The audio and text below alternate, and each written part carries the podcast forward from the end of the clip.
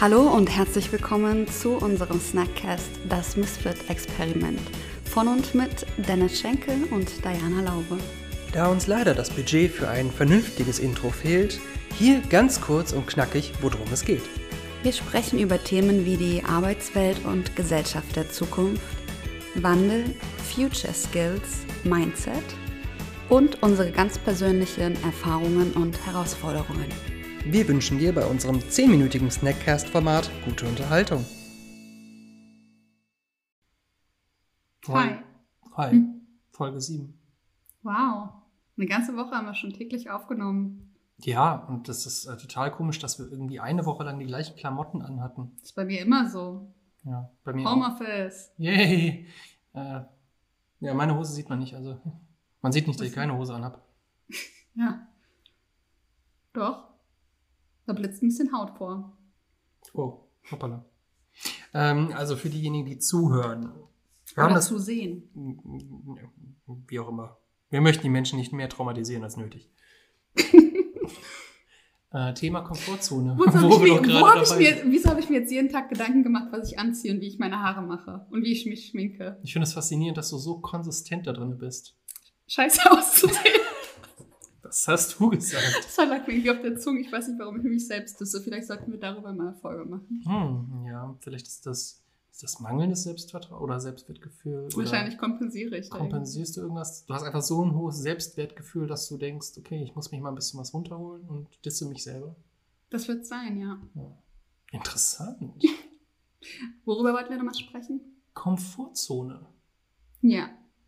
Für Also mich sich total selbst, in einem, wohl. selbst sich selbst in einem Podcast mobben ist schon, schon ein ziemlicher, ziemlicher Schritt aus, aus, aus meiner Komfortzone. Aus deiner ist dir so unangenehm, wenn du das ja, hörst. nee, ist mir unangenehm, wie du dich mobbst. Okay, ja.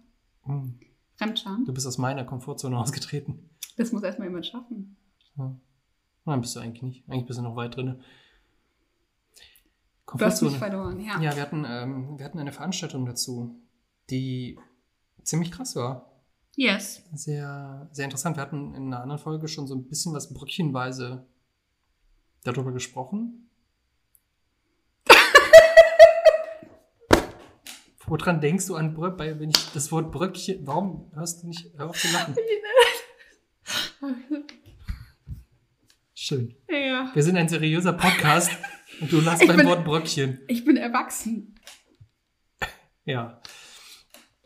Also wir haben ähm, bröckchenweise, Okay. Ich starte dann mal den Timer.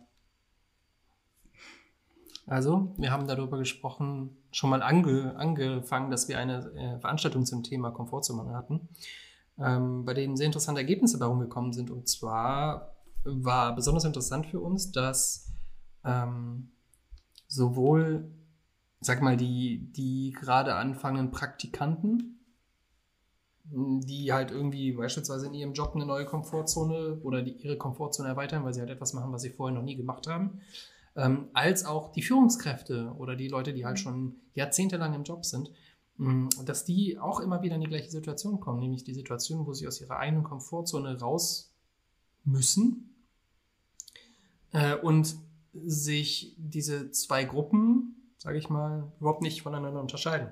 Ja. Die einen sind aufgeregt, die anderen sind aufgeregt. Äh, Das zeigt sich in den gleichen Situationen, in den gleichen Verhaltensmustern, Symptome. Ja. Symptome, Prokrastination beispielsweise. Schwitzige Hände. Ja, boah, also soll ich dir noch einen, noch einen Aufwischer holen? Bräuchte ich wirklich. Ja, Nein. Ähm, ja und äh, das äh, Faszinierende fand ich, dass äh, bei dieser Veranstaltung die Leute sich am Ende so nah waren. Also, dass, dass ähm, sofern man sich virtuell sehr nah sein kann, aber ähm, es fand ich schon sehr faszinierend, dass die Leute sich sehr nah waren und festgestellt haben, wow, mir geht's genauso wie allen anderen Leuten. Ja. Oder allen anderen Leuten geht's genauso wie mir. Ähm, wie hast du es wahrgenommen? Das war auch einer meiner Highlights tatsächlich. Das war schon mein Highlight. Also wir hatten donnerstags den Circle via Zoom und am Dienstag davor den LinkedIn-Chat. Und ich habe ja im Circle zu der Einleitung schon m- meine Highlights zu dem LinkedIn-Chat gesagt. Und das war mein Highlight, dass man selbst in einem LinkedIn-Chat, wo man sich noch weniger nah ist als äh, in einem Zoom-Raum, trotzdem am Ende durch die Offenheit und Ehrlichkeit aller Beteiligten so eine Nähe entstanden ist und so ein äh, Zusammengehörigkeitsgefühl. Und das wiederum hat mir persönlich auch, also mir so viel Kraft gegeben, so dieses Denken oder auch Mut gegeben, das ist normal, wenn du außerhalb deiner Komfortzone bist. Das ist ganz normal, das gehört dazu. Mhm. Und wenn du anfängst, das zu akzeptieren und nicht dich darauf zu versteifen oder das irgendwie besser zu machen oder dich niederzumachen oder das als Schwäche zu sehen, wenn du, wenn du diesen Punkt akzeptierst, was öffnen sich denn dann erst für Türen für dich? So, das war so mein Gedanke. Mhm. Mhm. Was wir auch quasi besprochen hatten, war ja in einer anderen Folge schon das Thema Experiment Mhm. und, oder Experimente.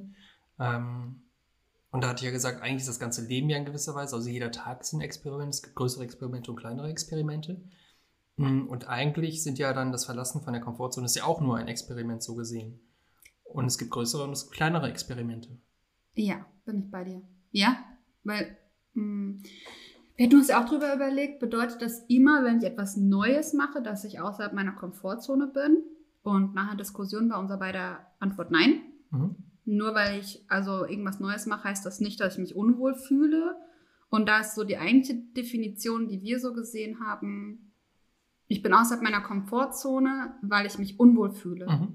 Und weil ich auch was Neues mache. Na, ich würde sogar sagen, ich könnte auch außerhalb meiner Komfortzone sein, wenn ich etwas tue, was mir unwohl ist, aber ich habe es schon öfter getan. Ja, okay. Zum Zahnarzt gehen. Okay, ich bin bei dir. Bei mir war das so mit den LinkedIn-Chats. Wie viele hatten wir? Acht oder Ja, was? Oder ja, sechs? ja. Und ich habe mich nach dem fünften, Sechs hatten wir. nach dem fünften immer noch so gefühlt wie vor dem ersten, vielleicht ein bisschen besser. Und nach dem sechsten war es so, okay, jetzt fühle ich mich so langsam wohl und bin nicht mehr so krass nervös. Ach, du meinst den sechsten, der in Rheinfall war. ja. ja. Da, wo ich mich richtig wohl gefühlt habe, der ist richtig in die Hose gegangen. Ja, das ist ein- war ein Experiment. Ja. Ja. Ähm, von daher, ja, das war ja auch nichts Neues und ich habe mich trotzdem unwohl gefühlt. Also bin ich bei dir. Jetzt, jetzt stellt sich mir die Frage, also die die Überlegung war ja eigentlich, man muss es so oft machen, das Neue oder das, wobei man sich unwohl fühlt, bis es halt, bis man die eigene Komfortzone erweitert hat und bis halt dieser Punkt dann auch mit innerhalb der eigenen Komfortzone liegt. Ja. dass man sich damit wohlfühlt. Stelle ich mir aber die Frage, gibt es Sachen, die man immer und immer und immer wieder machen kann, die dann aber trotzdem außerhalb einer Komfortzone liegen? Vodcast. Podcasts? Vodcast. Podcast. Also nicht Tequila-Podcasts. Das wird mir nicht unwohl sein, nein. Danach wird mir bestimmt unwohl sein. Empfindest du? Also wir, nur weil wir jetzt hier gerade bei Folge 7 sind, die wir natürlich über sieben Tage aufgezeichnet haben und nicht an einem Abend. Also, Ich fühle mich nach Tag 7 immer noch sehr aufgeregt, wie an Tag 2, würde ich sagen. okay. okay. Ja, also bei mir ist es eher so Tag 7 wie nach Tag 5. Hm, Eigentlich so gar nicht. Eigentlich so wie an Tag 1. Ja, krass. Tag 2. Tag 1 war so ein bisschen. Was machst du anders? Wie kann ich, wieso, was? Oh Gott, wo liegt der Schlüssel? Ich bin ich selber. Stimmt, ich verstehe mich. ähm, ich habe keine Ahnung. Ähm, ich habe immer, ich habe nie ein großes Problem gehabt, beispielsweise vor anderen Menschen zu, zu reden. Ähm, Ich habe die letzten Jahre viel dran gearbeitet, dass es mir egal ist, was andere Menschen Hm. von mir denken. Und außerdem, wenn den Leuten nicht gefällt, wie ich aussehe, wie ich rieche, was ich rede, wie meine Stimme klingt oder sowas, können sie ausmachen. Hm. Besonders, wenn es ihnen nicht gefällt, wie ich rieche. Aber die, die gegenüber sitzen, die müssen das dann Ja. Sie müssen das ertragen. Mitgehangen, mitgefangen. Und das jetzt schon sieben Tage. Ja, interessant. Mit den gleichen Klamotten. Ja. Hm. Ja, okay, aber das geht so weit. ähm, ja, ich glaube, dass An was. Nein, ich, um deine Frage zu beantworten, die du gestellt hast vor sieben Minuten. Ähm, deine Frage, ob du glaubst, dass ähm, man was super oft machen kann Mhm. und es aber einem trotzdem immer unangenehm bleibt, auch vielleicht in einem anderen Spektrum. Ja. Ja, ich kann mir das schon vorstellen. Ich habe mir, ich hab mir, vorhin habe ich ja gesagt, scherzhaft zum Zahnarzt zu gehen. Mhm. Ich könnte mir aber auch vorstellen, wenn das halt für jemanden wirklich, wirklich unangenehm ist, dann kommt man trotzdem irgendwo an den Punkt, dass es halt trotzdem okay ist. Also natürlich nicht, dass man das, also nur was in einer Komfortzone ist, heißt deswegen nicht, dass ich es liebe und dass ich total toll finde, das zu tun. Aber ich finde es okay. Und es ist jetzt kein, weiß nicht, es schmeißt mich jetzt nicht aus der Bahn oder so. Ja. Es regt ist mich so, ein- jetzt nicht groß auf. Es ist so ein breites Feld, finde ich. Hm. Also man, man kann ja so mit dem kleinen C aus der Komfortzone gehen oder halt einmal mit beiden Beinen und Oberkörper. Wie sieht denn der kleine C aus? Ah, ich meine den großen C. Die Ja, große aber also ich meine, also metaphorisch schön und gut, aber Beispiel dafür. Hm, Das ist für jeden anders. Was Für wäre mich- für dich der große C? Ah, nach Tag 7 hier zu sitzen. Okay. Und was ist m, mit kompletten Körper außerhalb der Komfortzone zu sein? In einem Plenum vor, keine Ahnung, 500 Leuten das Mikrofon in die Hand zu nehmen und was in dieses Mikrofon zu sagen. Mhm. Es gibt ja auch ähm, verschiedene Darstellungen, was das Thema Komfortzone aus, äh, angeht. Also es gibt ja diese, äh, die halt danach unterschiedliche Zonen quasi sagen. Es gibt dann halt die, die Growth, also die Wachstumszone und die Mhm. keine Ahnung, Panikzone oder was auch immer. Hm. Oh ja, Panikzone wäre das Plenum für Ich mich. weiß, ich weiß gar nicht, ob das, ob das wirklich so ist. Also es gibt dann halt mehrere Zonen und ich glaube, das ist je nachdem, wie stark der Gegendrang eigentlich ist, umso stärker das Unwohlgefühl ist, umso weiter außerhalb der Komfortzone ist man dann halt. Hm. Das ist wahrscheinlich gerade so, als würde man halt irgendwie einen, einen hohen Berg hochklettern und so weiter und je weiter man aus der sauerstoffreichen Zone kommt, umso Mhm. beschissener ist es. Und oben erstickst du dann halt im Zweifel. Gefühlt, ja. Hm. Hast Also du das wann- Gefühl? Ich weiß nicht, ich war nicht auf dem Ma- Mount Everest, aber man hat da, glaube ich, ziemlich wenig Sauerstoff. Und es gibt nur, Gerüchte. hm? Das sind Gerüchte. Es war noch nie jemals jemand da oben. Ja. Ich glaube auch, das ist alles. Animiert Photoshop. Ja, das ist, das ist die gleiche Abteilung, die auch die Mondlandung gefaked hat. Kann ich mir gut vorstellen. Ja. Die, die können sowas. Das ist äh, so eine Agentur aus den USA. Die machen das. Keine Deutschen? Hm, Ich glaube nicht, dass bei der ersten Mondlandung Deutsche dabei waren. Beim Fake? Aber doch, Vielleicht war weil- das na, Böhmermann. klar müssen, nee, da klar müssen da bei der ersten Mondlandung Deutsche dabei gewesen sein. Es gibt ja die Nazis auf der Rückseite des Mondes.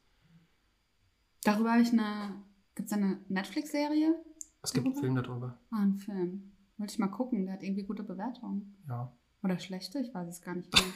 Soll ich den Wir gucken, hatten- weil der gut ist oder wir- weil der schlecht ist? Wir hatten schon eine Folge, wo wir darüber gesprochen haben, wer beurteilt eigentlich, ob etwas gut oder schlecht ist. IMDb auf Ja. jeden Fall im Film. Ah, okay, ja, okay, ja. Äh, bei- Also da wären wir wieder bei den objektiven Fällen.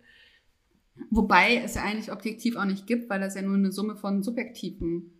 Das ist ja so eine hohe Summe von subjektiven Bewertungen, dass das am Ende dann Also ein objektives KPI ergibt. du hast auch irgendwann mal gesagt, dass ein Film sehr gut sein soll. Und später war das nochmal? Mad Max. Mad Max, genau. Guckt ihn euch an. Ah ne, da oben ist die Kamera. Mad Max, ja, nein, ach, furchtbar. Ciao. Ciao.